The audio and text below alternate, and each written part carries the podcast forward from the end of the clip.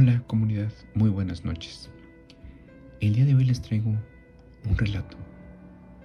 Un relato que al día de hoy me sigue aterrando por el simple hecho de estarlo recordando. Un relato de un suceso que me ocurrió hace ya tiempo. Que más que otra cosa pareciera que fue una especie de premonición.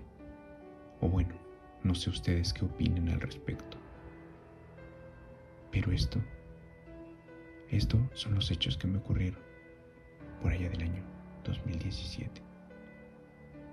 Para aquel entonces vivía en un edificio de la colonia Doctores. Si recuerdan, fue la zona más afectada por aquel temblor que hubo en ese año.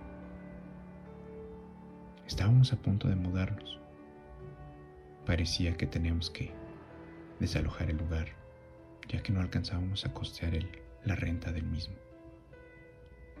se tenía pactado esto, la entrega hasta la, fecha de octubre de ese mismo año. Sin embargo, rencillas y problemas con otros vecinos estaban ocasionando que cada vez nos fuéramos, nos fuéramos molestando más, nos fuéramos enfadando más con ese lugar, que pareciera que esto tendría que adelantarse de la mayor manera posible. Aunado a esto, todas las noches, todas las noches a las 2 de la mañana, mientras dormía en mi habitación, pude escuchar unos, unos pasos, unos pasos en los pasillos. Es un edificio viejo y tiene ruidos un largo pasillo que divide los departamentos de un lado y del otro. Pero sin falta todos los días, después de cierta fecha podía escucharlos claramente. Estos me despertaban. Me daba mucho miedo y honestamente jamás, jamás hubiera accedido a asomarme. Pero era tanto mi, mi molestia que me enfadaba, que me despertara y que no me dejara dormir. Que después de pasada uno o tal vez dos semanas, no recuerdo bien, decidí levantarme y confrontar a aquel vecino que estaba haciendo eso. Parecía que estuviera haciéndolo adrede. Salí bastante enfadado y abrí la puerta. La abrí de un solo golpe rápido, con la intención de que no pudiera escapar mientras seguía escuchando aquellos pasos. Pero esa fue mi sorpresa al momento que al abrir, al abrir la puerta de par en par, me asomé, rápidamente me asomé hacia ambos lados. Pero todo estaba absolutamente vacío. Estaba totalmente solo. Únicamente al final de aquel lugar había una lámpara que titilaba como si estuviera a punto de fundirse. Y en una pequeña ventana que daba hacia la calle había un gato. Un gato negro,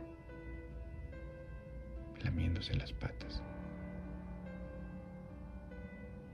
Me metí con el mismo coraje con el que me había salido, pues no había encontrado absolutamente nada.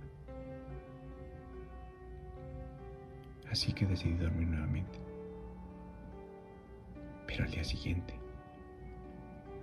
al día siguiente nuevamente, ese maldito ruido, esos pasos que pasaban en el pasillo, que parecía que iban marchando, despertándome.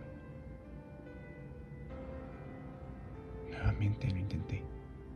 Esta vez no abrí la puerta. Esta vez únicamente me asomé por la mirilla. ¿Cuál fue mi sorpresa? Nuevamente veía vacío. Esta vez y me asomé. Únicamente en la ventana aquel gato negro.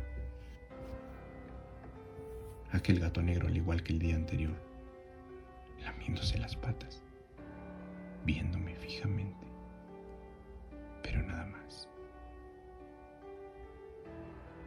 Hice una seña para tratar de espantarlo, pero este no movió un solo músculo para tratar de huir. Él seguía haciendo lo que estaba haciendo desde el momento en que lo vi. Desde aquel momento en que lo vi. Quise entrar rápidamente por una escoba para tratar de espantarlo. Estaba a un lado de mi puerta en la parte interior de mi departamento. Y lo hice. No me tomó más de un segundo en estirar la mano y tomar la escoba. Y al voltear hacia la ventana me di cuenta que ahí, ahí ya no había nada. Me hacía ambos lados, pero estaba vacío. Simplemente pensé que este se había ido.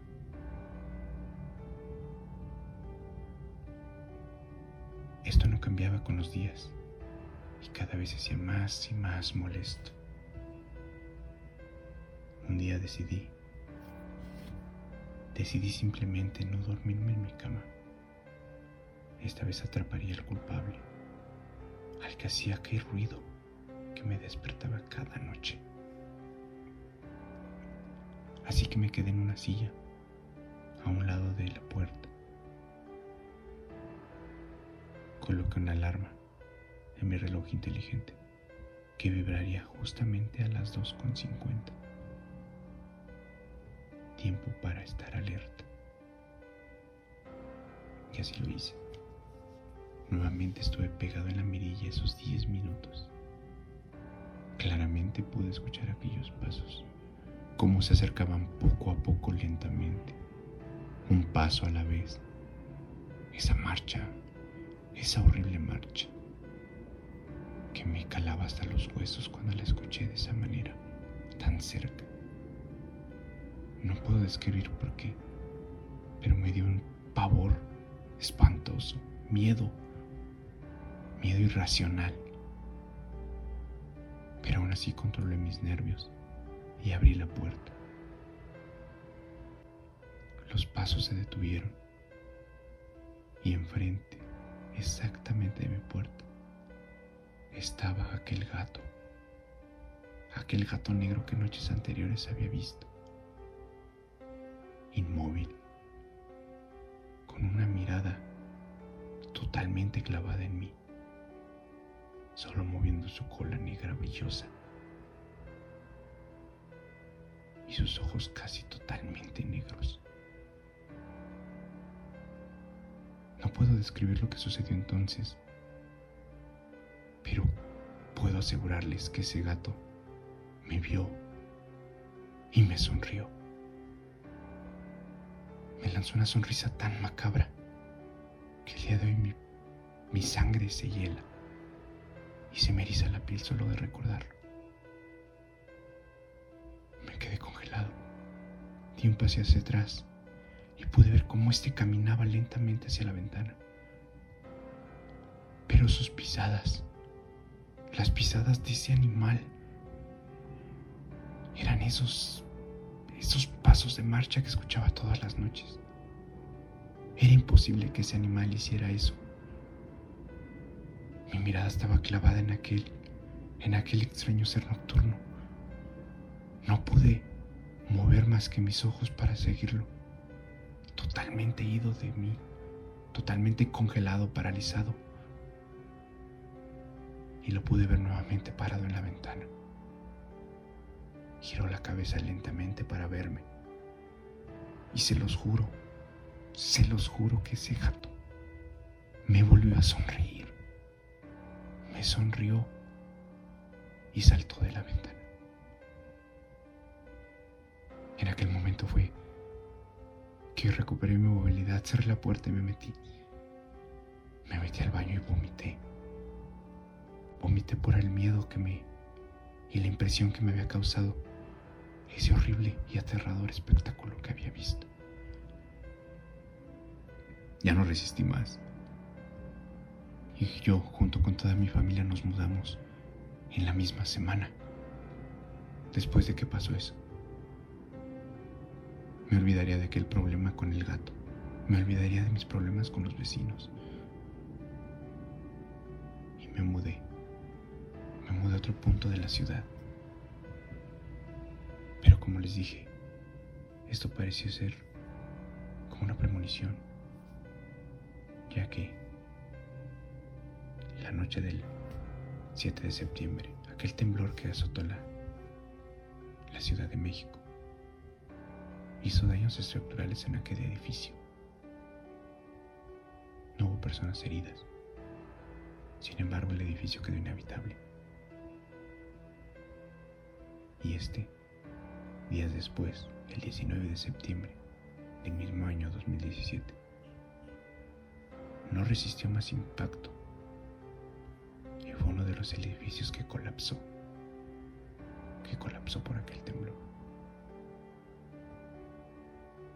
Y entonces pienso que aquel gato que me aterró esa noche lo hizo solamente para salvarme, ya que gracias a él hoy puedo decir que estoy con vida.